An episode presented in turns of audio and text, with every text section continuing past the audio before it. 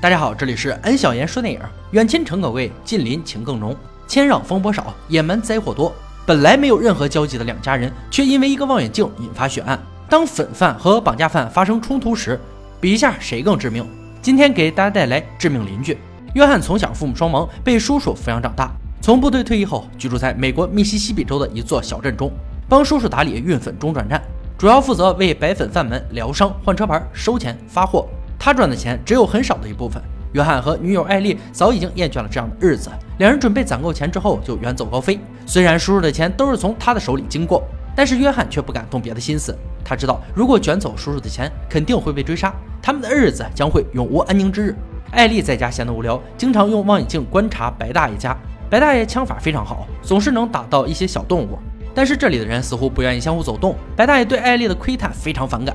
晚上，白大爷就带着两瓶酒开到约翰家，表面上是为了邻里之间的友好相处，实际上却是警告他们不要把视线盯在自己身上，因为每个人都有秘密，不想被别人知道。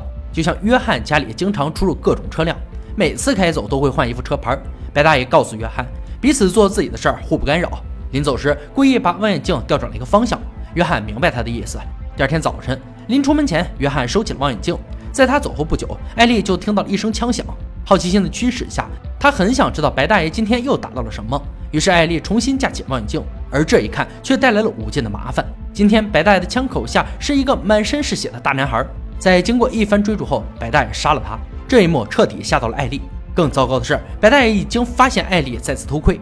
约翰这边也不顺利，叔叔已经知道他要跑路的消息。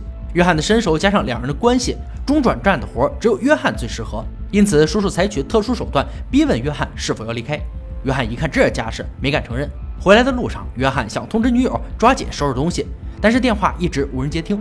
约翰火急火燎地赶回家，才发现女友不见了，房间里也没有任何打斗的痕迹，排除被叔叔绑架的可能。他们所攒的钱也分文未少，而且艾丽平时也不会独自外出。约翰心底升起一种不好的预感，无奈他只能向白大爷打探，却没有任何结果。白大爷暗示他，漂亮的女人总是不安分的。当约翰看到又被拿出的望远镜，沉思许久，还是怀疑这件事和白大爷有关系，当即决定去白大爷家一探究竟。来到他家院子的时候，看见大量动物的尸体。来到屋内，并没有人在家。环顾一周，没有发现任何可疑的地方。直到推开地下室的门后，传出一些奇怪的声音。约翰随着声音深入探究，发现地下室有一条暗道直通外面。约翰更加确定白大爷不是简单的人物。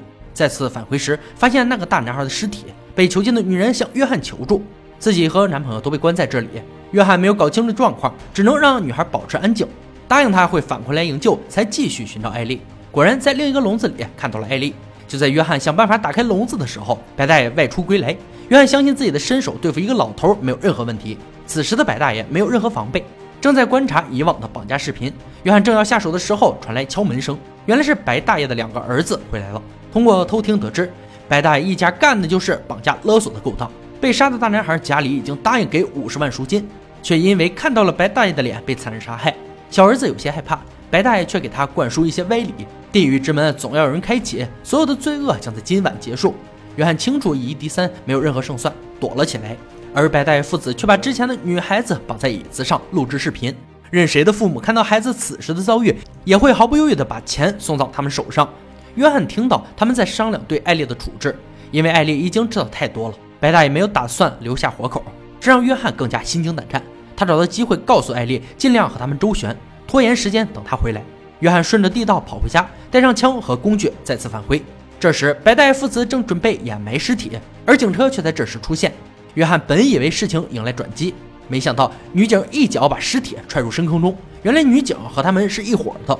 当约翰猛回头时，发现白大爷的小儿子已经发现了自己，两人立刻开始了搏斗。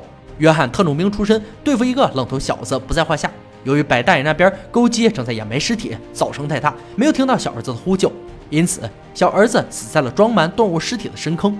在打斗过程中，约翰的手枪也不知道丢在了哪里，他没有时间仔细寻找，只是带上工具离开。约翰要趁这个机会抓紧救女友。此时关押女友的笼子已经空空如也，另一个房间里，白大爷父子正准备性侵艾丽后再灭口。约翰心急如焚，却知道贸然冲出去不是最佳的办法。他只好来到地下室，放出两个人，希望他们可以助自己一臂之力。无奈男孩腿部严重受伤，自保都成问题。只有女孩可以和他稍加配合。女孩故意制造声响，引出白大爷父子。约翰趁此机会救出艾丽。白大爷来到外面，就发现了小儿子的尸体。此刻，他也体会到了丧子之痛。在小儿子尸体旁边，白大爷发现了约翰的帽子。他立刻明白，约翰使用了调虎离山之计。回到房间，果然艾丽被带走了。白大爷气急败坏，打开了所有的探照灯，整个院子瞬间亮如白昼。几个人再也无处遁形。就在几人快要脱身的时候，被赶来的叔叔拦截，还没搞清楚状况，手下就被白大爷一枪爆头。就在即将离开的关键时刻，受伤的男孩被打中，艾丽也受了伤。叔叔想开车撞死白大爷，反被击毙。女警连续射击，导致他们的车爆胎翻车。几人又被抓了回来。因为艾丽的偷窥，才生出诸多事端。白大爷的儿子把怨气全部撒在他的身上。约翰也被女警打晕，醒来后他已经被固定在床上，无法动弹。搞定所有人后，白大爷才抱起小儿子的尸体，失声痛哭。屋子里，艾丽在承受一番暴打后，全身能量迸发。她用铁链死死勒住大儿子，随后捡起地上的钥匙，打开手号的同时铐住了对方。新仇旧恨叠在一起，艾丽没有手软。很快，大儿子的小命就跟着弟弟而去。女警还不知道危险已经靠近，就被艾丽打死。被绑架的女人也挣脱束缚，拿枪对准回来的白大爷。而她终究是没有经历风雨的小女孩，对方就在自己的掌控之中，却不敢扣动扳机。见此情景，白大爷当即反扑，把女孩当做人质逃了出去。这栋房子看似平常，实则到处都是机关。约翰追出来后，白大爷早已顺着地道不见踪影。随后按下机关，把整栋房子封锁，一颗颗毒气弹滚进屋子。约翰等人只能抓紧寻找出路。